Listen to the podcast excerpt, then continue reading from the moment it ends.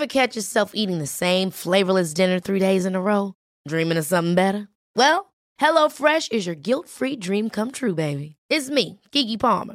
Let's wake up those taste buds with hot, juicy pecan-crusted chicken or garlic butter shrimp scampi. Mm. Hello Fresh. Stop dreaming of all the delicious possibilities and dig in at HelloFresh.com. Let's get this dinner party started.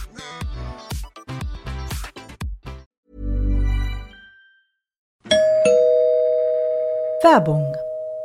Einfach lieben. Einfach glücklich und zufrieden, bis dass der Tod sie scheidet.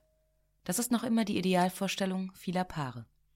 Im Alltag aber begegnen Paare oft immer wieder den gleichen Konflikten, hängen sie in immer wiederkehrenden Mustern fest. Die Paartherapeutin Anna Wilitzki zeigt, wie Paare diese Konflikte erkennen und lösen können. Ihr Hörbuch Einfach lieben ist dabei äußerst unterhaltsam und fundiert und zeigt an vielen Beispielen aus Wilitzkis Praxisalltag, wie eine gute Liebesbeziehung gelingen und der Zauber vom Anfang der Beziehung neu belebt werden kann. Das Hörbuch erscheint als Download und im Streaming bei Argon Balance und als Buch im Rowold Verlag. Werbung Ende.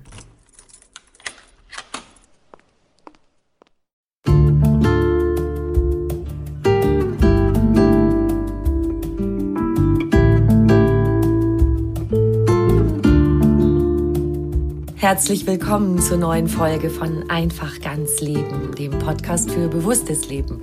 Ich bin Jutta Rebrock, Moderatorin, Redakteurin und Sprecherin. Unter anderem mache ich Radionachrichten und Hörbücher.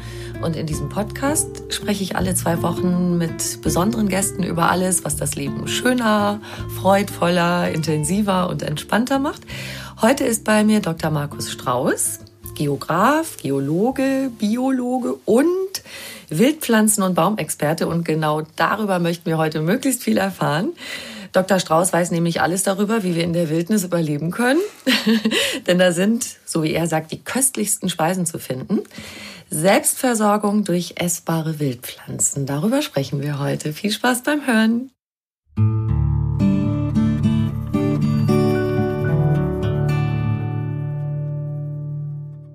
Lieber Markus Strauß, schön, dass Sie da sind. Ja, danke für die Einladung. Was haben Sie heute schon Leckeres auf dem Teller gehabt? Also, wir haben jetzt ja schon Ende November, da ist das Angebot nicht mehr so groß, aber ich war zwei Stunden draußen spazieren und ich habe äh, noch Taubnessel gefunden, habe Taubnesselblüten gegessen und ein paar Lindenknospen. Also vom Lindenbaum die Knospen, Blätter sind ja schon weg. Ah, Knospen gibt's im November. Interessant, ja. weil ich assoziiere das dann immer mit Frühjahr, äh, Knospen, aber interessant. Nee, der Baum muss ja, damit er im Frühjahr überhaupt ausschlagen kann, die Knospen im Vorjahr schon angelegt haben. Das mhm. findet ab dem Hochsommer statt, aber wir nehmen das natürlich nicht so wahr, weil wir dann immer noch auf die Blätter und womöglich auf die Blüten oder auf die Früchte schauen, aber im Verborgenen. Aber wenn man die Augen richtig äh, fokussiert, dann ist es nicht im Verborgenen, es ist in den Blattachseln schon da, deutlich zu sehen. Zunächst noch unreife Knospen, aber so ab Oktober muss der Baum ja damit rechnen, dass der Winter manchmal auch schon früher kommt und dann ist er vorbereitet, sprich die Knospen sind ausgereift. Das ganze Jahr 2020 ist dann schon wohl verpackt und geschützt gegen die Unbillen des Wetters angelegt, sodass im April dann einfach nur noch aufgehen muss. Und was machen Sie mit den Knospen? Die habe ich gegessen. Einfach so? Ben? Einfach so. so. So kleiner Snack ja, statt ja. Chips oder so? Ja, so kann man sagen. Ist nicht gesalzen und nicht gepfeffert, aber ähm, die Lindenknospen, um bei denen nochmal zu bleiben, die enthalten viele Schleimstoffe. Und äh, das ist natürlich gerade in der kalten Saison sehr gut für die Schleimhäute. Und da verschafft die Linde Linderung. Und mhm. diese Knospen, die sind jetzt auch für Sprecher, wie Sie, Radiosprecher, oder auch mich, wenn ich Vorträge halten muss oder so, sehr geeignet, um einfach die Stimme geölt zu halten. Und äh, so ein kleines Kratzen im Hals, was man manchmal in der kalten Jahreszeit so mhm. merkt, kann man dann sofort kompensieren indem da einfach die Schleimstoffe können viel Feuchtigkeit binden. Und das Problem ist ja oft, dass man sehr trockene Schleimhäute hat durch die Heizungsluft. Und trockene Schleimhäute sind dann wieder sehr anfällig, wenn dann irgendein Virus oder Bakterium rumschwebt und äh, man kann die also befeuchten, indem man dann Lindenknospen kaut und dann bleibt es lange schön feucht. Wow, haben Sie noch ein paar übrig? nee, ich habe alle gefüttert heute. Ja.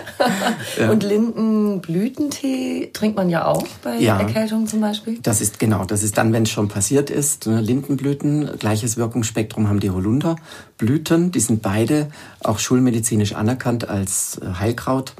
Und da macht man dann einen Tee davon und da sind ganz viele Flavonoide drin und die bewirken dann so eine gesunde Hitzewallung im Körper. Also schweißtreibend sind die und die Erkältung wird ausgeschwitzt und das Immunsystem wird angeregt durch die Flavonoide.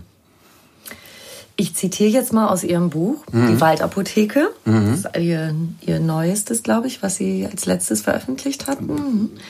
Ähm, da ist die Rede von Lebensmitteln ohne Züchtung, ohne Gentechnik, ohne Dünger, ohne Agrarchemie, ohne lange Transportwege, ohne Verpackung und garantiert frisch, immer regional und immer saisonal. Also da ruft mein Ökoherz natürlich, mhm. ja, her damit, großartig. Der Haken an der Sache, es gibt es nicht im Supermarkt, nicht auf dem Wochenmarkt, es gibt es noch nicht mal im Bioladen. Man muss echt was dafür tun. Ja, einfach mal rausgehen. Einen Spaziergang machen und seine, oft ist es so, seine direkte Umwelt einfach nochmal mit neuen Augen anschauen. Weil es ist immer wieder eine Erfahrung, die ich mache auch mit Kursteilnehmern oder so, dass die sagen, ja Mensch, seit, äh, mir, seit ich das Buch gelesen habe oder seit ich die Vorträge gehört habe oder sowas, bin ich raus und ich habe tatsächlich nochmal neu geguckt und manchmal ist es direkt vor der Haustür fängt es schon an, dass eben ein Lindenbaum da steht oder dass im eigenen Garten ganz viel Wertvolles und, und Essbares zu finden ist. Oder eben, und dann fängt das Problem manchmal schon an, wenn man in die Feldflur geht, dass einem dann bewusst wird, man sieht dann die Umwelt mit den Augen einer Honigbiene zum Beispiel und muss dann feststellen, oh, Glyphosat zur rechten und äh, Hybridweizen zur linken. Und mhm. der Wald ist eigentlich kein Wald, sondern ein Forst. Und ähm, es sieht zwar alles grün aus, aber in, in Wirklichkeit habe ich gar nicht mehr so viel. Also die, was jetzt ja auch äh, bekannter geworden ist, dass durch das Insektensterben, also das Bewusstsein ist ja zum Glück geschärft worden im, innerhalb des letzten Jahres ganz massiv. Und durchs Volksbegehren in Bayern und so weiter sind mehr Leute wach geworden, dass wir eben eine sehr eintönige und ausgeräumte Landschaft haben, wo Wildtiere, und das fängt ja bei den Insekten an, nicht mehr viel zu futtern haben oder auch nicht mehr viel Verstecke haben, wenn man dann an die Vögel denkt oder so oder auch an das Niederwild, wenn man, wenn Jäger sagen würde, wie Rebhühner, Fasanen oder so, oder Hasen, die können nirgends mehr drunter kriechen und haben keine Deckung mehr, aber auch kein Futter mehr. Und so geht's uns dann auch, wenn wir uns auf dieses Thema einlassen. Und so bin ich dann auch zu dem Ansatz gekommen, dass wir Parks brauchen, also dass wir Gärten und, und ganze essbare Landschaften, in dem Fall, ich habe die essbare Wildpflanzenparks, kurzform Evilpa, getauft, dass wir einfach diese Monotonie in der Agrarlandschaft wieder umformen sollten in eine gesunde, kontrolliert verwilderte Vielfalt, aus der heraus wir dann auch viel Gesundes, wie Sie gerade eben gesagt haben, eben ohne Züchtung, ohne Gentechnik, mhm. ohne Verpackung, ohne Dünger, ohne Pestizide und immer punktaktuell reif können wir uns dann bedienen. Also die Geschenke der Natur eigentlich annehmen. Jetzt haben Sie diese Parks schon angesprochen. Das ist so ein großes Projekt von Ihnen, ja, mhm. dass Sie äh, Parks gründen wollen. Sie suchen sich dafür Orte, die dafür geeignet sind, dass dort dann im Grunde aber auch was angelegt wird, dass dort äh, mhm. äh, diese Wildpflanzen angesiedelt werden. Erzählen Sie doch mal ein bisschen, das, wie, wie kann man sich das vorstellen? Ja, ja, aus meiner eigenen Erfahrung heraus und weil es immer wieder an mich herangetragen wurde, dass es gar nicht so einfach ist, was ähm, Unbelastetes äh, zu finden, gerade eben in, in Ballungsgebieten vor allem, aber auch auf dem Land, weil eben die Landschaft sehr monoton geworden ist. Da bin ich ins Nachdenken gekommen und äh, habe mir dann überlegt, dass wir solche Flächen eigentlich bräuchten. Und ich nenne das, ich spreche immer vom kontrollierten Verwildern, weil wenn jetzt erstmal die Monotonie da ist, man muss ja erst wieder eine Vielfalt reinbringen. Also ich schaue dann, wie Sie ja schon im Intro erwähnt haben, bin ich Geograf, also ich kann Landschaft ähm, lesen und ähm, weiß dann schon, ja, da würde jetzt das eigentlich ganz, da wo jetzt der Maisacker ist, da würde eigentlich das und das ganz gut gedeihen. Und ähm, ich spreche auch immer von den essbaren Wildpflanzen und nicht von den Kräutern. Das ist in dem Zusammenhang nochmal wichtig, weil die Kräuter sind ja so, ich nenne das manchmal ein bisschen despektierlich, die Bückware, was ganz okay. unten wächst. Und viele äh, sprechen ja nur von den Wildkräutern, aber ich sage ganz bewusst essbare Wildpflanzen, weil dann habe ich eben auch die Stauden, die Sträucher und die Bäume dabei. Und damit habe ich alle Gestaltungselemente, die ich für einen Park brauche. Ne? Weil wenn wir jetzt an einen Park denken, so das innere Bild, äh, kommt ja erstmal Baumgruppen, Alleen, dann zwischendrin wieder eine, eine Wiesenfläche und Blickachsen. Also der englische Landschaftspark ist so von der Ästhetik her mein Vorbild. Und um den gestalten zu können, brauche ich ja Bäume und Sträucher ganz stark. Und die äh, Stauden wie jetzt zum Beispiel Giersch oder Brennnessel, das sind Stauden, weil die leben, oder der Waldzies, die kommen jedes Jahr wieder, oder die Pfefferminze oder was es alles gibt, die kommen ja jedes Jahr wieder neu aus unterirdischen Wurzeln im Frühling raus. Das nennt sich dann Staude. Und ein klassisches Kraut von der Definition, von der Botanik her, wäre jetzt der wilde Spinat, die Ackermelde zum Beispiel. Die erneuert sich immer durch Samen, die im nächsten Jahr wieder aufgehen und dann stirbt es aber auch um diese Zeit, Oktober, November, mit dem ersten Frost wieder ab. Das wäre klassischerweise ein Kraut. Und das, das ist einer der Gründe, warum ich immer von den essbaren Wildpflanzen spreche mhm. und nicht so sehr von den Kräutern. Ein zweiter ist noch, weil beim Wort äh, Kräuter oder Kraut denken die meisten Leute eben gleich ans Heilen oder ans Würzen. Und das ist jedes Mal genau, wenig. Hat so ein bisschen ne? Petersilie, bisschen Schnittlauch, ja. äh, bisschen Schnickes und ja. genau. Oder zwei Gramm im Teebeutel oder so. Ja. Und, und, bei mir geht es einfach um die Fülle des Lebens. Also da hat man einfach einen Berg Wildgemüse vor sich, man wird richtig satt davon. Oder es geht wirklich ins Volle. Oder man macht ganz viele Gläser Pesto ein. Ähm, so, ne? Oder man hat ganz viel Wildobst, wo man dann Brotaufstriche herstellt und, und oder Säfte und lauter so Sachen. Und also da geht es wirklich darum, ähm, einen Beitrag zur Ernährung zu sich zu erarbeiten, indem man das sammelt und dann auch verarbeitet. Und ja, das, das ist eben in so einem essbaren Wildpflanzenpark wirklich möglich, weil da die Fülle dann auch herrscht. Also was man alles so sammeln und essen kann, da möchte ich gleich noch ein bisschen mhm. mehr drüber hören, dass wir einfach richtig schwelgen können ja. in den leckeren Sachen. Ja. Äh, noch mal kurz zu dieser Idee der Parks. Mhm. Sie haben ja schon ein paar gegründet. Ja. Also man kann sich das, denke ich, so vorstellen, dass äh, es ein, ein, ein Park von einer gewissen Größe ist, wo eben diese verschiedenen Pflanzen, die Sie beschrieben haben, jetzt wachsen und gedeihen und vielleicht auch gezielt dorthin gebracht genau. werden zum Teil.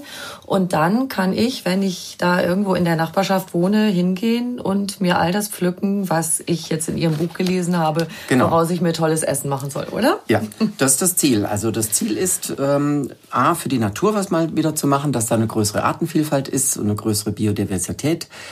B, dass wir dann das verknüpfen. Das reine Pflanzen würde noch gar nichts nützen heute, weil es muss die Umweltbildung dazu kommen, weil viele wissen, wissen ja nicht mehr oder fühlen sich nicht sicher, ist es jetzt wirklich die Pflanze, von der er da gesprochen mhm. hat oder die im Buch steht. Und deswegen kommen da immer Informationstafeln, also ein Infosystem in irgendeiner Form. In der Regel sind das äh, Informationstafeln, wo die wichtigsten Pflanzen, die jetzt in der angepflanzten ähm, Feldhecke oder in der, auf der Streuobstwiese oder auf einer äh, Magerwiese oder in der Allee oder in einem Nusshain, so einem kleinen Wäldchen oder so. Also so, solche Formen sind das, eben wie ein Park eben aussieht. Und da ist dann eine Infotafel dabei. Oder es ist noch ein QR-Code drauf, sodass man dann äh, auch in den digitalen Welten nachgucken kann, äh, um was es sich da handelt. Oder es gibt äh, im Fall von der Stadt Chemnat, da haben wir dann ein Begleitbuch dazu gemacht, mit gleich mit Rezepten. Also es gibt, es muss beides zusammen sein, es muss gepflanzt werden und es muss ein Infosystem dazukommen, also Umweltbildung. Und das ist auch praktisch der Arbeitsplatz für Kräuterpädagogen oder für ja, die haben ja die unterschiedlichsten Namen. Ich selber bei mir, die, die ich ausbilde, heißen Fachberater für Selbstversorgung mit essbaren Wildpflanzen, da mhm. über die Hochschule in Nürtingen, Geislingen. Aber es gibt äh, ganz andere Abschlüsse und für alle gilt, äh, die können alle da, die so einen Park auch als Arbeitsplatz nutzen, der Gestalt, dass das natürlich der perfekte Ort ist für die Umweltbildung, dass man da ähm, diese Vielfalt, die man vorfindet, eben nutzen kann für Führungen, für Workshops, und äh, e-, Firmen-Events, äh, also von, oder von Schul- und Kindergartenkindern bis zu Seniorengruppen, alle Leute da durchführen und das mit denen trainieren, das erkennen, aber auch das Verarbeiten und das, das Genießen. So ist es gedacht. Und dann wird ein Schuh draus aus meiner Sicht, weil wir dann für die Natur was getan haben. Alles, was wir Menschen nicht essen, holt sich die Natur, wird entweder zu Humus oder, oder die Vögel fressen's oder die, die, die Nager oder wer da immer ist ne, von der Natur. Und Gleichzeitig soll es eben auch eine moderne Allmende sein. Das ist eben auch mir noch ein, wichtiges Anliegen, weil die Natur schenkt uns diese Sachen, ja. Also das ist nicht kommerzialisiert. Klar braucht die Stiftung Geld oder auch der Träger, wie es zum Beispiel eine Stadt sein kann oder im Fall von Bad Pyrmont in Niedersachsen ist es ja das niedersächsische Staatsbad, was da jetzt Träger wird, dieses gerade im Entstehen begriffenen Parks dort. Und also der Träger braucht natürlich Geld, die Stiftung auch, um sowas äh, gründen zu können, pflanzen zu können. Und das muss ja in den ersten paar Jahren auch eine gewisse Pflege haben. Später kann man die etwas ausdünnen. Man muss aber immer wieder mal kontrollierend eingreifen, weil eine Wiese sonst einfach verbuschen würde und am Ende wäre ein Wald daraus entstanden. Das ist einfach der Gang der Dinge. Wie viel gibt's schon von solchen Parks und wo? Also wo ja. könnte ich so einen finden und was ist Ihr Ziel? Ja, also ich habe die Stiftung 2015 gegründet und dann war sie erstmal eine Idee. Und dann ist mir gelungen, 2018 im Juni konnte ich den allerersten eröffnen. Das ist in Bayern, in der bayerischen Oberpfalz, in der Stadt Chemnat und dort mhm. im Ortsteil Waldeck. Da gibt's einen Burgberg, den Schlossberg genannt. Und äh, um diesen herum und durch die Feldflur ist ein sechs Kilometer langer Themenweg entstanden mit 13 Teilflächen, wo wir dann eben fast das, die ganze Klaviatur spielen konnten. Hier steht ein Klavier, deswegen sage ich das. also von feucht bis trocken. Und ähm, da gibt es zum Beispiel in einem alten Friedhof auch eine Wildrosensammlung wegen der Hagebutten, die so viel Vitamin C enthalten. Ähm, es entsteht äh, ein Nusshain mit Esskastanien drin und ja, also wir haben eine Streuobstwiese ähm, angelegt oder eine, eine, Allee an der alten Landstraße entlang. Es gibt Magerwiese, es gibt Ackerbrache und im Feuchten stehen eben Dinge wie Mädesüß, und Bachbunge und äh, am Burgberg oben ist es dann ganz trocken und sonnenexponiert. Da haben wir dann zum Beispiel Felsenbirne und, und Quitte und äh, Mispel als Sträucher angepflanzt und wir haben Thymian und Wermut, also so sonnenliebende Pflanzen, die sehr viel ätherische Öle oder der, im Fall von Wermut viel Bitterstoffe enthalten, die wirken wieder sehr entgiftend auf uns. Also so ist da eine Riesenvielfalt. Man kann da immer irgendwas pflücken. Das macht Sehnsucht. Also ja. das möchte man alles haben. Ja, ne? genau. Und das Tolle ist ja auch, weil ich habe mir auch überlegt, mh, mm, manchmal traut man sich ja auch nicht so. Also den, wenn man jetzt ihr Buch liest und dann denke ich, okay, ich gehe in den Wald und dann darf ich mir da jetzt irgendwelche Äste abbrechen und Blätter entfernen und mhm. also dieses, darf ich das eigentlich? Und bei dem Park äh, hat man dann das Gefühl, okay, ich werde dazu eingeladen. Das ja. ist so gedacht. Aber darf ich das denn? Darf ich im Wald mir irgendwie Zeugs rausholen? Ja, in der, in der freien Natur. Also wir haben das Betretungsrecht. Wir dürfen da überall hingehen. Wenn jetzt natürlich eine Wiese im Juni das, das Gras einen Meter hoch steht, soll man da nicht mehr durchgehen, weil dann würde man dem Bauer natürlich schaden, indem man da eine Spur reinmacht. Genau, es würde ja mit gesundem Menschenverstand auch niemand dann über einen Getreideacker oder durch so eine Wiese durchgehen. Aber grundsätzlich in der freien Feldflur und im Wald dürfen wir drüber gehen, sofern nicht ein Schild da steht, dass das jemand äh, verboten hat, weil es ist ja, irgendjemand gehört das ja immer. Und es gibt im Gesetz die Handstraußregel. Also man darf, äh, das ist eine sehr alte Formulierung, mhm. zur Zierde des Heims darf man einen Oho. Handstrauß mitnehmen. Ja. Und da kann man sich jetzt vorstellen, ähm, dass, wie dick das Büschel eben ist. Was ich dann im März, April ist es vielleicht äh, der Büschel Bärlauch, den ich dann mitnehmen kann für ein Pesto. Und später sind es eben andere Sachen, aber eigentlich wird es jetzt ein kleines Körbchen oder den, diesen Handstrauß. Die Menge ist also gestattet und erlaubt. Und wenn es mehr wird, hat man theoretisch äh, schon ein Problem. Aber es ist jetzt noch niemand verurteilt worden oder so. Aber die Gesetzeslage ist so, und das war mit ein Motivationsgrund, um diese Parks ins Leben zu rufen, so dass man dort wirklich in die Fülle gehen kann. Mhm. Und äh, ich werde gelegentlich auch gefragt, ja, und was machen wir, wenn das hier alles leer gepflückt ist und so? Und dann sage ich einfach, mehr Pflanzen. Ja, also dann sieht man ja, dass, äh, das würde ja äh, ein Lebensmitteldiscounter oder Händler auch so handeln, dass er da einfach sofort nachordert. Ne? Und das im Übertragen aufs Evilpa-Prinzip heißt das, wir brauchen noch eine weitere Fläche und wir müssen mehr von diesen Bäumen, Büschen, Pflanzen oder mehr Kräuter oder essbare Blüten oder was auch immer ansiedeln, weil der Bedarf ist ja offensichtlich da. Und das ist ehrlich gesagt so mein, mein Fernziel. Wir brauchen 4000 solche Parks in ganz Deutschland. Wow. Ja, das ist eine ganz logische Sache, sodass die Wege kurz sind und dass wirklich jeder äh, sich ganz leicht im Alltag, ohne jetzt riesig fahren zu müssen oder so, mit diesen wirklich, das, ich nenne immer die, die, das sind die ehrlichsten Lebensmittel, die wir heute bekommen können, weil da ist kein kommerzielles Interesse dran und da haben wir auch die allerhöchste Qualität. Wie Sie es ja schon gesagt haben, da sind keine Beeinflussungen seitens Züchtung oder Spritzmittel, Düngung, da ist gar nichts. Es ist wirklich pure Naturqualität und wir haben auch keine Verpackung und nichts und wir haben immer wir sind ja immer, ein Bärlauch lässt sich eben nur im April pflücken, weil im Juni ist er durch, ja, dann muss ich umsteigen auf andere Kräuter, anderes Wildgemüse. Oder jetzt im Herbst wäre Wurzelgemüsesaison. und äh, oder Schlehen findet man jetzt noch oder Hagebutten. Also man isst dann immer saisonal und damit hat man auch immer die optimale Ausbeute an Inhaltsstoffen, weil ja dann die Pflanze den optimalen Gehalt hat. Und das haben wir in unserer modernen industrialisierten Landwirtschaft, äh, die ja eine riesige Industrie geworden ist, haben wir das nicht mehr, weil wir kriegen ja zwölf Monate lang Tomaten. Das ist ein völlig irrer Zustand. Und ja. auch anderes, jede Frucht und alles genau. Mögliche. Oder es wird mhm. eingelagert. Ich meine, das kennen wir alles, ne? Und es ist sehr gezüchtet in Richtung Haltbarkeit etc. Aber das, da haben wir einfach ganz viele Nährstoffe sind uns verloren gegangen. Ne? Ganze Nährstoffgruppen wie die Bitterstoffe. Und das hat natürlich riesige Konsequenzen auf unsere Gesundheit. Ne? Das kann man alles mal essen, aber wenn es dabei bleibt, also wir können vielleicht noch sprechen über die Menschheitsgeschichte und die unterschiedlichen Qualitäten der Lebensmittel, die wir im Laufe unserer Geschichte zu uns genommen haben. Und dann wird es immer sehr deutlich, wie groß die Lücke eigentlich heute mhm. ist. Und ähm, deswegen brauchen wir 4000 so Parks. Und ich bin jetzt glücklich, dass ich, äh, also der zweite wird jetzt in Bad Pyrmont eröffnet, äh, im, am 6. Juni 2020. Mhm. Das ist ja das niedersächsische Staatsbad und dort entsteht ein 42 Hektar großer Park in einem eingebettet in eine historische Parkanlage, die unter Denkmalschutz steht. Wir mussten da also jetzt ähm, mit Fingerspitzengefühl planen, so dass die Gestaltungselemente des historischen Parks äh, erhalten bleiben. Die sind ja auch es geht eigentlich ganz einfach, weil äh, wer wird denn schon uralte Lindenbäume jetzt äh, fällen wollen oder so? Da, äh, man muss einfach die, ja eben, also man muss einfach die die Blickachsen erhalten und und die Freiflächen, die äh, ursprünglich vorgesehen sind, so dass die Raumwirkung des äh, ursprünglichen Parks erhalten bleibt.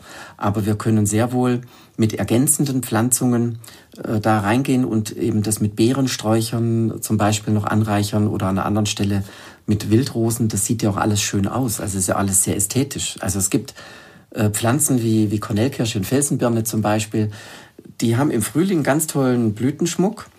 Dann im Sommer haben wir die, die tollen Früchte, die in sich ja auch wieder schön aussehen. Und im Herbst auch noch eine Herbstfärbung. Also man hat, man hat dreimal ein Highlight, rein ästhetisch man muss nicht mal sammeln, man kann auch einfach zur Erbauung da durchgehen. Ja, eben. Ne? Und also es ist einfach eine wunderbare Sache und da wird es eben nächstes Jahr der zweite eröffnet und inzwischen äh, gibt es schon einen dritten Kandidaten, das ist Bad Neualbenreuth. Also der Ort ist gerade eben, äh, hat er den Vornamen, kann man sagen, mhm. Bad äh, erhalten. Und ähm, dort die Kommune hat sich auch jetzt auf die Fahne geschrieben, äh, ein naturnahes Bad zu sein. Ja, und inzwischen, es gibt 30 Initiativen schon wirklich von Nord bis Süd in Deutschland verteilt, ähm, wo Leute vor Ort dabei sind, äh, schon Fördervereine zu gründen oder äh, mit der Kommune schon Kontakt aufgenommen haben oder mit einem Unternehmen und so weiter. Also unterschiedlichste Konstellationen. Okay, also man kann sagen, wenn diese ganzen Parks in Deutschland existieren, gibt es keine Ausreden mehr, was ich anfangs gesagt habe kann ich nicht in den Supermarkt gehen, kann ich nicht auf den Markt gehen, sondern ich habe ja einen Park um die Ecke, also kann ich mir das da holen. Jetzt lassen Sie uns noch mal also auf das Praktische gucken. Ähm, das eine ist, ich kann mir vorstellen, dass ich meine, meinen Speiseplan dadurch ergänzen kann, dass ich dies, das eine oder andere aus dem Wald oder aus einem ihrer Parks hole. Aber wie viel Anteil kann ich damit ähm, meinen Speiseplan bestücken. Also wie ist das bei Ihnen? Wie viel holen Sie sich tatsächlich aus dem Wald und was äh, kaufen Sie doch ein? Weiß nicht, Kartoffeln und Gemüse und was sonst noch. Genau. Also meine Philosophie ist die, also ich habe das schon mal in einem, in einem, in einem Broschürentitel äh, einfach als Headline genommen, jeden Tag was Wildes, Ausrufezeichen. Und da okay. ist so meine Hand drin mit so einem Büschel Wildgemüse und das drückt es eigentlich aus. Also ich bin kein Dogmatiker, aber ich verfechte wirklich die Position, dass es für uns äußerst gewinnbringend ist, von der Kulinarik her, aber auch vom gesundheitlichen Thema mhm. her, dass wir jeden Tag was Wildes zu uns nehmen. Und das ist natürlich in unseren Gefilden hier, wo wir natürlich auch einen Winter haben, äh, wo naturgemäß weniger zu holen ist. Also wir haben ungefähr zehn Kräuter, die immer grün sind. Nelkenwurz, Knoblauchsrauke, Schafgarbe und so, die überwintern immer grün. Da kann ich auch dann was pflücken. Aber geht mir selber auch so, das ist klar, im Winter sind die Tage kürzer, es ist manchmal uselig, da hat man nicht so Lust rauszugehen, man kriegt auch kältere Finger dabei und manchmal liegt Schnee. Ne? Ich lebe im Oberallgäu, da ist manchmal auch ein Meter Schnee, dann mhm. ist einfach mal Pause. da muss man sich auch nicht verrückt machen. Also man hat dann, ich habe, ich plädiere sehr für so Einmalaktionen, weil das erleichtert das auch, dass man eben so am Wochenende im, im April mal eine Bärlauchaktion macht und gleich 20, 30 Gläser in die Vorratskammer stellt oder in den Kühlschrank oder einfriert. Und das kann man später zum Beispiel mit Brennnesselsamen wiederholen. Oder man kann das mit, mit wer möchte, kann auch eigenes, ähm, eigene Fertiggerichte vorbereiten, wenn er ganz viel Girsch hat. Mit Zwiebel und Knoblauch, äh, Salz und Pfeffer einfach schon den Spinat fertig machen und dann zum Beispiel einfrieren. Also das ist immer noch, das Einfrieren ist auch nicht äh, das aller, allerbeste, gehen auch ein paar Sachen verloren, aber im Vergleich zum anderen ähm, ist es doch, hat es ganz andere, viel bessere Nährwerte. Und ich habe dann eben auch, wenn jetzt jemand berufstätig ist, kann er einfach sich morgens entschließen, okay, wenn ich abends nach Hause komme, äh, ich muss dann nur noch Kartoffeln aufsetzen oder ich habe die eh schon gekocht. Oder ich mache Pasta, zehn Minuten fertig und mache dieses Wildgemüse dazu und mache ein bisschen Parmesan drüber, ein bisschen Olivenöl und zack, ist mein Essen fertig. Aber da habe ich ein, ein Qualitätsessen. Also ich plädiere immer dafür, das Wilde, ich mache das selber auch so, ich kombiniere das Wilde mit, ähm, mit echtem, hochwertigem Bio, also sowas wie Bioland oder Demeter zertifiziertem Bio und kaufe da natürlich sehr wohl zum Beispiel Haferflocken ein und das, die drehe ich morgens durch die Kornquetsche durch, übergieße das mhm. mit heißem Wasser, dann gehe ich ins Bad, duschen und so weiter, rasieren und so und bis ich zurückkomme, äh, ist der Porridge, äh, haben die gequollen das ist jetzt im Winter bei mir dran. Dann mache ich da aus meinem Vorrat einen Esslöffel Brennnesselsamen drauf okay. und äh, einen Esslöffel Hagebuttenmark und einen Schuss äh, Sanddornsaft. Und dann mache ich einen ganz normalen Apfel, natürlich äh, Bioland oder Demeter dazu. Oder ein paar Beeren, die ich nur eingemacht hatte oder so. Ein paar Nüsse, wichtige Lebensmittel. Sehr gesund, viel Proteine drin und wertvolle Mineralien und so. Und dann habe ich einen super ein Bombenfrühstück, ja. Also das ist, das hat so eine. das klang gerade gut. Bombe, ja. wie Energiebombe auf jeden Fall. Genau. Das hat das ja alles. Ja. Genau, da hätten wir bei den Nüssen Haselnüsse aus dem Wald, Bucheckern aus ja. dem Wald, die Sie Walnüsse natürlich. Ne? Walnüsse. Mhm. Das sind unsere drei wichtigsten. Es gibt noch so die Pimpernuss und so, die kennt kaum jemand. Die müsste man riesig anpflanzen. Aber Haselnuss war auch in der Mittelsteinzeit das begehrteste Sammelgut. Ne? Also Esskastanie wächst bei uns auch noch gut. Viele denken, oh je, das braucht warm und so. Aber das, also Walnuss und Esskastanie sind, wir hatten ja vier Eiszeiten hintereinander und da mussten die Bäume viermal umziehen ins Mittelmeergebiet und wieder zurückkommen.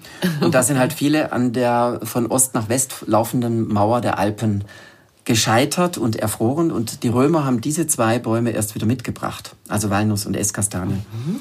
Und deswegen haben wir in der Natur, bei Esskastanie sieht man das ganz deutlich, im Verbreitungsmuster in Deutschland in, im Südwesten hat man die Esskastanie als ganz normalen Waldbaum, also im Badischen und in der Pfalz und im Saarland äh, ist das ein Waldbaum wie jeder andere Baum auch, wird auch so beförstert und genutzt und da liegen eben massenweise Nüsse unten. Also ich habe in Heidelberg studiert, wir sind da immer mit Stofftüten im Herbst in den Wald und haben dann äh, Esskastanien gesammelt und haben die, also heiße Maroni gemacht, mhm. angeritzt, im Backofen rein. Und in Baden-Württemberg ist schon so, schon im württembergischen Landesteil gibt's die kaum ne, weil da die Römer eher so in Verteidigungspositionen am, hinterm Limes standen. Und ähm, so richtig besiedelt römisch war das ja eher dann Richtung äh, Westen oder Süden.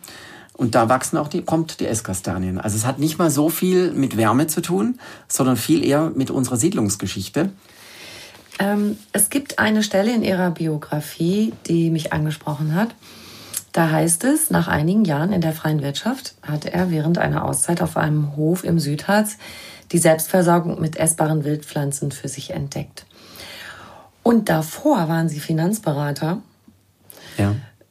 Das war ja eine komplett andere Schiene. Also mal Geologe, Biologe, ja. dann tada, Finanzberater und dann nehme ich mal eine Auszeit. Was ist da in Ihnen vorgegangen? Darf ich das fragen? War das ja. so eine Art Zäsur in Ihrem Leben, eine persönliche mhm. Neujustierung? Ähm, also so dieses Geldding und dann dann voll in die Natur. Was ja. ist da passiert? Ja, also es war bei mir so, dass ich, ähm, da muss ich vielleicht ganz, damit sich das wirklich erklärt, in die Kindheit zurückgehen. Also ich war schon als kleiner Junge sehr mit der Natur verbunden. Da ist man, handelt man ja nicht aus dem Bewusstsein raus, sondern macht einfach, was in einem mhm. ist. Und ich hatte als kleines Kind schon einen eigenen so ein Gärtlein und mein Uropa hatte eine Baumschule. Das findet, also ich bin am Bodensee unten aufgewachsen, mhm. da ist ja viel mit Obst und so weiter und intensive Landwirtschaft. Und in dieser sehr lieblichen Landschaft bin ich, habe ich groß werden dürfen und das hat mich schon mal geprägt. Habe da also eine enge Beziehung dazu. Und mir war es, ich weiß nicht, wo ich das hergenommen habe, aber mit acht Jahren war mir schon klar, dass ich Geografie studieren will. Das habe ich dann auch gemacht, entgegen aller Unkenrufen, ja, du kriegst ja nie einen Job und was soll denn das? Und Lehramt wollte ich auf gar keinen Fall. Also ich wollte einfach Diplom damals und habe das einfach gemacht. Und ich wollte Biologie und Geologie dabei haben, damit ich die Gesamtheit der Natur habe, also auch das Gestein, woraus sich der Boden bildet und die Erdgeschichte und so. Es war mir schon klar, so will ich es haben. So habe ich es auch gemacht war da sehr erfolgreich und äh, war dann natürlich, weil ich ja so mit vollem Herzblut drin war, auch gleich äh, den Professoren aufgefallen. Die haben mich schon gleich im zweiten Semester eingepackt für Forschungsreisen und so war ich in den Anden. Danach war ich im Himalaya und dann habe ich eine Stelle gehabt am Südasien-Institut und habe mich dann um tropische Landwirtschaft äh, da spezialisiert, um ökologischen Teeanbau im Nepal-Himalaya. Und das Thema, also ich habe auch gleich immer nur, das weiß ich auch nicht, wie das eigentlich, wo das herkam, aber kaum war ich zu Hause ausgezogen nach Heidelberg, habe ich auch wirklich immer nur Bio-Sachen gekauft und äh, vegetarisch gelebt und so. Also das Thema Gesundheit war schon immer da. Und das habe ich dann eben auch in meine Arbeit damit eingebaut. Und dann war ich aber natürlich an der, an der Uni total spezialisiert und irgendwie ging das für mich da nicht weiter. Ich wäre gerne Professor geworden hab mir, weil ich habe da auch schon Lehrverantwortung, hatte dann eine Assistentenstelle noch, eine volle sogar, was ja wie eine Sensation ist. Und ähm, habe da mit, also sehr gern Lehrveranstaltungen angeboten und Exkursionen organisiert. Und es war auch immer, hat total Spaß gemacht und den Studenten auch. Und dann wurde aber dieser Lehrstuhl neu besetzt. Und ähm, aus Hochgebirgsgeografie wurde Küstenmorphologie. Und dann war ich da halt überhaupt nicht das mehr passend. Nicht, das war nicht ihr Ding. Ja, das mhm. war ein äh, ganz anderes Gebiet, mhm. auch spannend, aber ich meine, da war ich jetzt nicht mehr darauf vorbereitet. Und dann war eigentlich, war klar, der, ähm, da gab es jetzt auch keinen Konflikt oder so, aber es war einfach klar, wenn meine Stelle ausläuft, dann muss ich da gehen. Und dann war ich eine Zeit lang in der Entwicklungshilfe und habe da äh, für Brot für die Welt und x so Sachen, Projekte so immer mal ein paar Monate hier, ein paar Monate da. Aber dann habe ich auch gemerkt, ich möchte nicht ständig irgendwo in den Tropen sein. Und ähm, also einerseits super, weil da bin ich an Orte gekommen wie die Insel Sulawesi da in, in Dschungel und so weiter. Da würde ich sonst nie wieder hinkommen. Mhm. Aber ich habe gemerkt, das ist es auch nicht. Und und dann dachte ich mir, ach, also Wirtschaft hat mich auch immer interessiert, wenn ich ehrlich bin. Äh, Geschichte hätte mich auch noch interessiert, habe ich auch mal ein paar Vorlesungen besucht. Aber man kann ja nicht alles machen. Mhm. Aber dann, aber vieles. Aber vieles, genau. Und dann habe ich mir auch dann, wenn das jetzt hier nicht weitergeht, dann dann gehe jetzt halt mal in die Wirtschaft. Und dann habe ich ähm, da nochmal eine Zusatzausbildung gemacht. Im Grunde genommen wusste ich, dass das nicht ewig gut geht, wenn ich ehrlich bin. Aber ich, ich wollte es aus einer gewissen ähm, Orientierungslosigkeit heraus und irgendwie muss man ja auch seinen Lebensunterhalt verdienen und dachte ich, also interessant ist das auch, mach einfach mal. Und ähm, so kam das. Und dann habe ich, fünf Jahre habe ich das dann gemacht und ähm, war da in Bonn und Berlin tätig. Da kam der Regierungsumzug. Also ich habe nochmal zwei Jahre äh, so eine Zusatzausbildung gemacht. Und dann war ich erst in Bonn und danach durch den Regierungsumzug äh, habe ich gleich gesagt, ja, Berlin mache ich auch. Mhm. Bin ich dahin, was ja auch super spannend war. Und, ähm, und dann hatte ich aber wirklich eine dicke Krise, das kann man schon so sagen, weil ich dann wirklich, da hatte ich einiges ausgereizt gell, und, und habe gemerkt, also das mache ich auf gar keinen Fall die ganze Zeit immer im Büro. Gab so einen Schlüsselmoment, wo ich ähm, aus dem Bürogebäude so rausgeguckt habe und ähm, unten war eine Gärtnerei. Da war ein gelbes Beet und ein blaues Beet mit Stiefmütterchen und da waren so Gärtner, die drin äh, gehackt haben. Mhm. Und das ging so tief rein, und im Nachhinein äh, war, also im Grunde genommen war das die innere Kündigung. Und zwei Jahre später habe ich mich dann getraut, weil da hängt ja noch einiges dran, das, das tatsächlich zu machen. Aber ich habe es gemacht. Ich hatte dann auch keine Ahnung mehr, was ich sonst noch mache und habe dann einfach mein Leben, äh, habe eben alles gekündigt. Und dann bin ich eben zu einer Freundin gezogen, die im, in Thüringen ähm, einen kleinen Bauernhof hat, also einen Resthof. Die, die Fläche war bei der ist ja ehemalige DDR, durch die Landreform war die, die Ackerfläche bei der Nachfolgeorganisation von diesem volkseigenen Betrieb bei einer GmbH. Aber der Resthof mit seinen paar Obstbäumen und Gartenflächen und Scheune und so weiter, den gab's. Und da haben wir dann äh, in einer kleinen Lebensgemeinschaft gelebt. Und da habe ich dann mit meinem Ersparten ein bisschen was ähm, umbauen lassen und, und renoviert und so, so dass ich da leben konnte. Und da habe ich dann acht, also eigentlich fast neun Jahre da gelebt. Und dort hat sich dann aus dieser äh, romantischen Lebenskrise, so könnte man vielleicht sagen, weil das ist natürlich ein wunderschöner Bauernhof, so mit, mit äh, Scheune und Obstbäumen und Kletterrosen und Katze, die da so rumläuft und, und mit Holzheizen und einerseits war das schon sehr oder ist es sehr pittoresk, sehr pittoresk. Mhm. aber innerlich war ich natürlich auch, ich war da vom Lebensalter her in der Blüte des Lebens. Ich wollte auch was machen und habe mich auch, auch ein bisschen ähm, ich habe mich da schon ausgetobt mit Kartoffeln anbauen und, und Obstbäume schneiden und Beerenbüsche pflanzen und so. Aber ich habe natürlich ähm, äh, mich jetzt auch nicht nur wohl gefühlt, weil ich habe natürlich auch irgendwo gedacht, Mensch, das kann es nicht gewesen sein, dass ich jetzt hier mit meinem ganzen Wissen und mit meiner Tatkraft äh, jetzt hier auf dem Bauernhof sitze. Und ja, habe dann eben dort aber entdeckt, weil Kartoffeln haben mal viel Ertrag, mal praktisch nichts, ne, wenn die Fäule reinkommt oder der Kartoffelkäfer oder so. Und habe dann äh, auf dieser anfänglich doch ein bisschen wilden ähm, Hofstelle erstmal so einen Kampf geführt, auch gegen Brennnessel und Girsch und so. Oh, das müssen wir jetzt alles mal aufräumen hier ah, und die das, Bäume müssen wir schneiden. So dies, das muss weg. Da war ich auch noch ja, im alten ja. Muster logischerweise Unkraut drin. und so. Ja, mhm. genau. Und dann ist mir aber irgendwann der Groschen gefallen. Da dachte ich, Mensch, das kann man ja auch essen. Und dann habe ich angefangen nachzugucken und habe gemerkt, das hat ja die Wahnsinns-Nährwerte. Und es wächst jedes Jahr und du musst nichts dafür tun. Und dann hat's echt Klick gemacht und dann haben wir das immer mehr gegessen. Und habe ich mich um immer mehr Pflanzen gekümmert und auch noch so ein paar alte Leute in dem Dorf gefragt. Und, und so hat sich das dann so immer mehr aufgeschaukelt.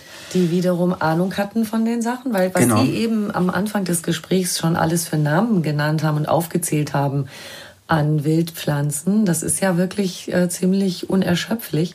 Haben Sie auch so Trial and Error gemacht? Also ja. ich gehe mal raus und also zum Beispiel in Ihrem Buch da empfehlen sie junge Birkenblätter, aber eben nur die. Und jetzt aber Linden- oder Eichenblätter oder so isst man nicht. Sind sie mal raus und haben gesagt, ach, ich probiere mal hier ja. und da und dort und haben auch manches gefunden, was vielleicht nicht so ja, köstlich war. Es, es gab auch Smoothies, die ich dann dem Kompost wieder anvertraut habe. Ne?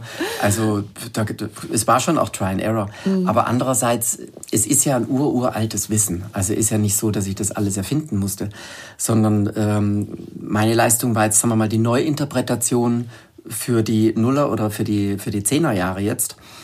Ähm, ich habe zum Beispiel ähm, auf Notpapier gedruckt von einer Frau, die in Berlin im Grunewald ausgebombt war, Erika Lüder. Äh, die hat das 1946 dann veröffentlicht, weil es ihr tatsächlich und, und ihren Kindern, der Mann war in Russland, ähm, das Überleben gesichert hat, Eicheln zu sammeln. Und die hat das Entgerben praktisch erfunden, wie man das entgerben kann und an die Kohlehydrate rankommt. Weil wenn sie so in eine Eichel reinbeißen, das machen sie nur einmal, da haben sie, also das spucken sie sofort wieder aus. Und ähm, die Rezepte von der Frau, die waren natürlich, die wurden eben 46 in, in der Zeitschrift zum Wiederaufbau der deutschen Ernährung auf Notpapier gedruckt. Und das Original habe ich mir dann besorgt. Mm. Total spannend. Aber das musste ich natürlich alles nochmal nachbacken und nachkochen, weil das war damals mit Kochkiste. Oder es gab so skurrile Zutaten, die es heute eben zum Glück nicht mehr gibt, wie zerstoßene amerikanische Kekse oder sowas, was sie auf Lebensmittelkarte bekommen hat und was sie da reingemischt hat. Und und die, die ganzen Zeiten hätten jetzt mit dem heutigen Herd, mit Umluft und so eben hinten und vorne nicht gestimmt. Oder unser, unser heutiges Geschmacksempfinden ist anders. Da gab es natürlich keine, beim Brotaufstrich keine äh, Asia-Variante mit Curry und so. Oder ich habe einfach nur mehr andere Kräuter rein und so und habe das, also das habe ich dann, das ist mein Beitrag. Aber das, das Grundfundament steht eigentlich ja immer, weil das ist ja ein uraltes Menschheitswissen, ne, wie man mit diesen Pflanzen umgeht. Und ich musste jetzt nicht Try and Error in dem Sinn machen, dass ich erstmal giftig von nicht giftig unterscheiden musste oder so. Das findet man ja überall in der Literatur. Aber ich habe eben aussortiert in dem Sinn, dass ich habe den selber den Anspruch, dass es also immer gut schmecken soll, dass es alltagstauglich sein soll, dass es also in einer vertretbaren Zeit zu sammeln ist und dann auch zu verarbeiten ist und dass es gesund ist. Das ist auch noch mein Anspruch. Also von den Zutaten her habe ich dann geguckt, äh, dass es eben nur gesunde Sachen reinkommen und, und, und wie man die drei Sachen unter den Hut bringt. Das, aus dieser Schnittmenge, dieser drei Kreise, habe ich alles geschöpft und was da nicht reingepasst hat, ist manchmal noch drin, weil man kann sich ja mal einen, einen relativ ungesunden Genuss erlauben. Das wäre jetzt zum Beispiel ein Likör, wo eben Alkohol drin ist, Ach so, das ich dachte ist nicht schon mehr in der Schnittmenge. Was kommt jetzt wohl, was nicht gesund ist, was sie in der Natur sammeln? Ja, okay, also, also, das hängt dann an der Alkoholisches. Verarbeitung, Mhm. genau. Ne? Da war ich am Anfang sehr strikt und das ist ja immer die Menge macht das Gift. Ne? So, und äh, also äh, nehmen wir das mal als Beispiel so ein so ein, ähm, ein, ein Kräuterwein oder oder ein, ein Likör von welchen Früchten auch immer. Ähm, das ist jetzt vielleicht nicht mehr direkt im Zentrum dieser drei Kreise, wo es um alltagstauglich ist weil das geht schnell umzusetzen. Aber es fällt in puncto Gesundheit raus, weil eben Alkohol drin ist und das ist nicht so gesund. Aber das darf trotzdem Bestandteil des Lebens sein, weil wer, wer jetzt äh, einigermaßen gesund ist, kann sich das leisten. Ne? Und ja, und wir können ja auch mal in Richtung Genuss abdriften und, und, und einfach mal gerne schwelgen. Das Leben äh, Essen besteht soll ja auch ja daraus. auch nicht nur Ernährung sein, sondern Absolut. auch Genuss sein. Also das Ja. finde ich ist einfach ein ganz wichtiger Punkt. Genau. Und dieses, wie viele ja heute auch so dogmatisch, also Essen ist zum Teil wie eine Ersatzreligion geworden und das finde ich eben auch nicht so toll, dass Leute, kommen oft Leute, die sagen, ja, aber heute, ich muss jetzt noch, also ich habe noch nicht so genug Magnesium und ich brauche noch dies und jenes und das geht aber nicht mit dem, das muss ich morgens und dann drei Stunden später erst das und dieses. Und um Gottes Willen, entspann dich mal. Ne? Also indem man, ich nenne das immer, die Flucht in die Qualität antritt, ähm, wird, werden die Selbstheilungskräfte des Körpers aktiviert. Und dann regelt sich das. Ne? Also das ist einfach eine Erfahrung, die ich oft gemacht habe. Und zum Teil machen wir uns den, also äh, die, die meiste Säure im Körper oder die meisten, die ganzen Stresshormone müssen wir auch abbauen. Und Stress kann ich mir auch selber produzieren, indem ich so einen rigiden Speiseplan habe. Unter Der, anderem. das, das genau, das meiste, äh, die Übersäuerung äh, kommt vielfältig durch den Stress. Mhm. Nicht nur, aber ein großer Teil ist Stress. Genau. Ja, ja. Also Ich möchte gerne noch bei dem. Punkt Alltagstauglichkeit Ja. einhaken, weil das beschäftigt mich immer, die Dinge, dass die wirklich machbar sind. Wenn ich mir jetzt vorstelle, ich sage jetzt mal so ein ganz in Anführungszeichen normales Leben mit Berufstätigkeit, Familie, Mhm. Freundeskreis äh, pflegen, vielleicht noch ein Hobby, dem man nachgeht. Ja. Und dann mir vorzustellen, das zu vereinbaren, man braucht ja schon eine gewisse Zeit, in den Wald zu gehen, die Dinge zu entdecken. Die, wenn ich das äh, mit dem Eicheln entgerben lese, tagelang in Wasser und so, alle Achtung, da muss man schon richtig wollen. Ja. Andererseits nein. Also, ah. so, bitte klären Sie das auf. Ja. Also bei den Eicheln ja, das ist Aufwand. Nein, zum Beispiel, es gibt ganz einfache Sachen, äh, wie die Brennnessel. Die erkennt jetzt jeder, ne? weil wenn es Auer macht, war es eben sie, die Brennnessel. Und äh, Gänseblümchen kennt auch jeder, Löwenzahn kennt jeder. Also es gibt schon Pflanzen, mit denen man sofort beginnen kann. Nehmen wir doch mal so ein paar Einsteigerdrogen. Ja, die drei. Die drei Die drei Beispiel, können wir jetzt genau. einfach nehmen. Oder wir nehmen den Girsch noch so. Gänseblümchen. Genau, Brennnessel, Gänseblümchen, Girsch würde ich noch empfehlen. Und Löwenzahn habe ich noch gesagt. Mhm. Ne? Oder im Herbst die Hagebutten, die kann man auch leicht lernen. Und dann haben also ein Grundsortiment ist schon gleich mal da. Und wo jetzt keine schlimmen Verwechslungsgefahren sind und wo man wirklich, und die Pflanzen, ich habe das wirklich auch so durchsortiert, das sind auch alles Pflanzen, die nicht selten sind und die man wirklich im gesamten deutschen Sprachraum, von Kiel bis Konstanz oder ich kann es bis Südtirol runterspinnen, die ganzen tausend Kilometer, ähm, die sind überall reichlich zu finden. Also ich krieg nie ein Wegeproblem, dass ich ewig weit gehen muss. Dann wird's nicht mehr alltagstauglich. Und äh, die sind auch immer in großen Beständen vorhanden, so dass ich mir jetzt keine Birne machen muss, dass ich äh, irgendeinem Insekt oder irgendeinem Tier das letzte Ding da wegpflücke, weil davon gibt's wirklich reichlich. Und danach habe ich es auch durchsortiert. Also ähm, das Sortiment ist dann auch wieder geschrumpft, aber das macht ja nichts. Dadurch wird's ja auch alltagstauglich. Und und schmecken müssen die auch immer noch oder man muss eine, eine, eine Form haben, also eine Zubereitungsart, dass die dann auch bei manche Dinge wie Löwenzahn können ganz schön bitter sein und dann muss man eben auch gucken, dass man ein Rezept kann man hat. da machen? Also im Frühjahr steche ich sehr, sehr gerne, wenn die Pflanzen von innen her wieder neu ergrünen. So, das geht ab Februar, März los, je nachdem, wenn der Winter aufhört. Das ist wie so kleine ähm, wie so die Endivienherzen. Also die sind dann unten auch gebleicht und oben sind sie mhm. grün, ganz zart und super Aroma. Und davon einfach ein Salat, da müssen Sie nur ein bisschen Olivenöl drauf tun. Und wer will noch eine Karotte dran reiben, damit es bunt wird oder so. Also dann ist, haben sie ein ganz tolles Salätchen und das ist so gesund, weil da ganz viel Mineralien drin sind und eben diese Bitterstoffe, die dann gerade im Frühling ähm, oder im Spätwinter uns wieder helfen, die Giftstoffe ähm, rauszuschmeißen aus dem Körper, weil die eben dann ähm, die Galle und die Leber und die Bauchspeicheldrüse aktivieren. Also alle Bitterstoffe, nicht nur der Löwenzahn. Also das geht ja flux, das geht ganz schnell. Da muss ich nur mit einem Messer raus und diese Herzen ausstechen im Rasen oder in der Wiese, unterm Wasser sauber machen und dann klein schneiden, Olivenöl, bisschen Apfelessig drauf oder Zitronensaft. Aus dem Haus, fertig. Das geht ganz schnell. Ne? Okay, das überzeugt mich schon ja. mal. Und Sie haben ja auch, ähm, dass man Ihnen so folgen kann, auch im Internet, was man wann ja. am besten ernten kann und wie und welche Rezepte es dazu gibt. Ne? Genau, also wir geben immer meine Assistentin macht das super penibel, pflegt wirklich ganz zuverlässig immer die aktuelle Sammelliste und alle 14 Tage geben wir, kann man sich für ein Newsletter kostenfrei ähm, einfach mit, mit Name äh, und E-Mail-Adresse registrieren und dann kommt alle 14 Tage praktisch so ein Wake-up-Call. Äh, jetzt ist das und das und das und das zu sammeln und noch ein aktuelles Rezept dazu. Und aktuelle Rezepte sind auf meiner Homepage auch immer zu finden unter www.dr-strauß.net und da findet man das und ja, also so kann man wirklich sehr leicht schon mal einsteigen und ich würde da wirklich empfehlen, Brennnessel kann man eben sehr gut zu Smoothies verarbeiten.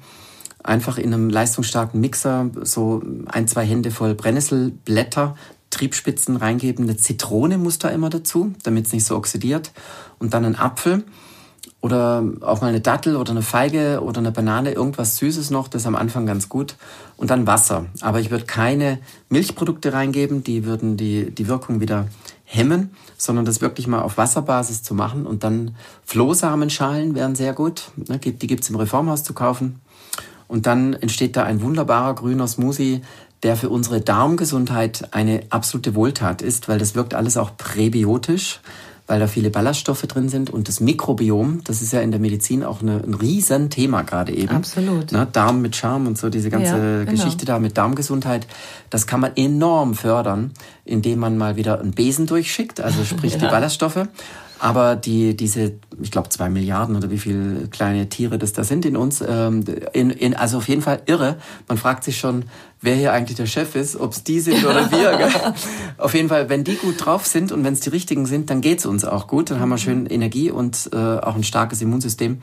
Und deren Leibspeise ist nämlich sowas wie Pektin und Inulin und diese Ballaststoffe, also die in den, in den Flohsamenschalen und in der Brennnessel und so weiter drin sind. Dann haben wir Chlorophyll drin, wir haben Eisen da drin, wir haben, äh, deswegen muss das Vitamin C noch dazu, dann kann es besser verstoffwechselt werden. Wir haben tonnenweise Magnesium und Calcium und so. Das macht dann wieder äh, gutes Bindegewebe, äh, tolle Haut, tolle Haare, gute Fingernägel und überhaupt äh, ein basisches Milieu und so weiter. Also das ist einfach, es vitalisiert von innen her und macht fröhlich. Schmecken tut's auch. Okay, Gesundheitsbrunnen, äh, Schönheitsquell. Ja. Also das ist schon ganz schön viel Motivation, doch rauszugehen und sich das alles zu holen. Ja.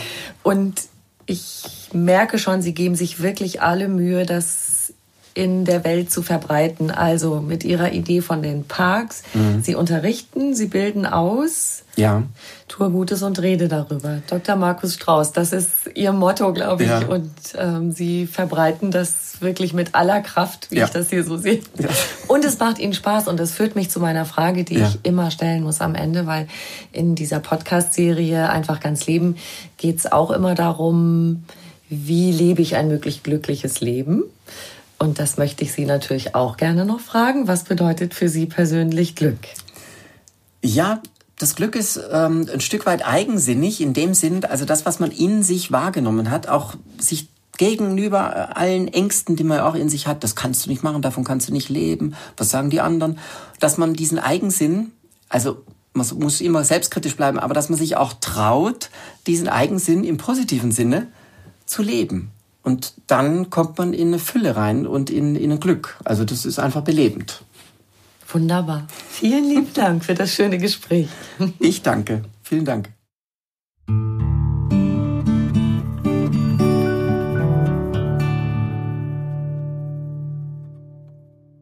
Wenn euch dieser Podcast gefallen hat, dann freuen wir uns sehr, wenn ihr uns eine kleine Bewertung schreibt und auf die fünf Sternchen klickt.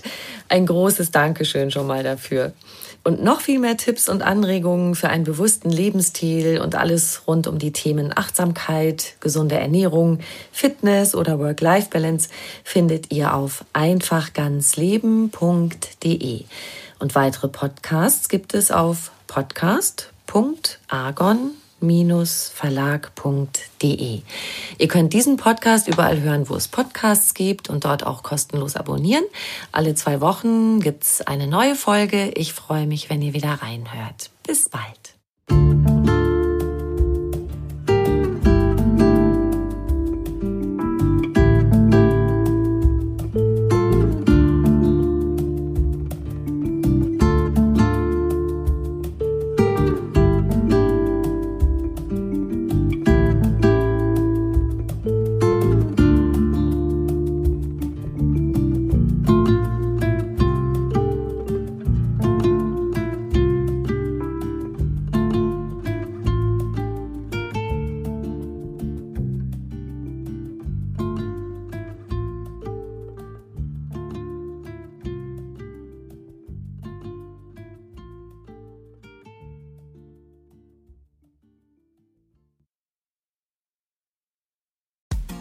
Frauenstimmen.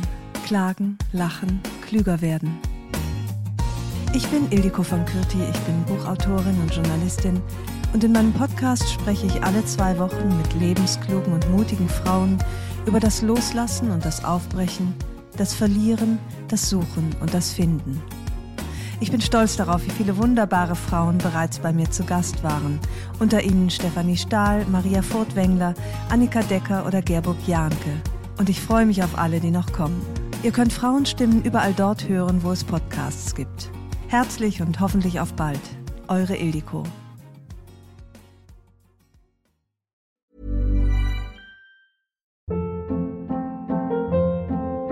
Hold up. What was that? Boring. No flavor. That was as bad as those leftovers you ate all week. Kiki Palmer here, and it's time to say hello to something fresh and guilt-free. Hello Fresh. Jazz up dinner with pecan-crusted chicken or garlic butter shrimp scampi. Now that's music to my mouth. Hello Fresh. Let's get this dinner party started. Discover all the delicious possibilities at hellofresh.com.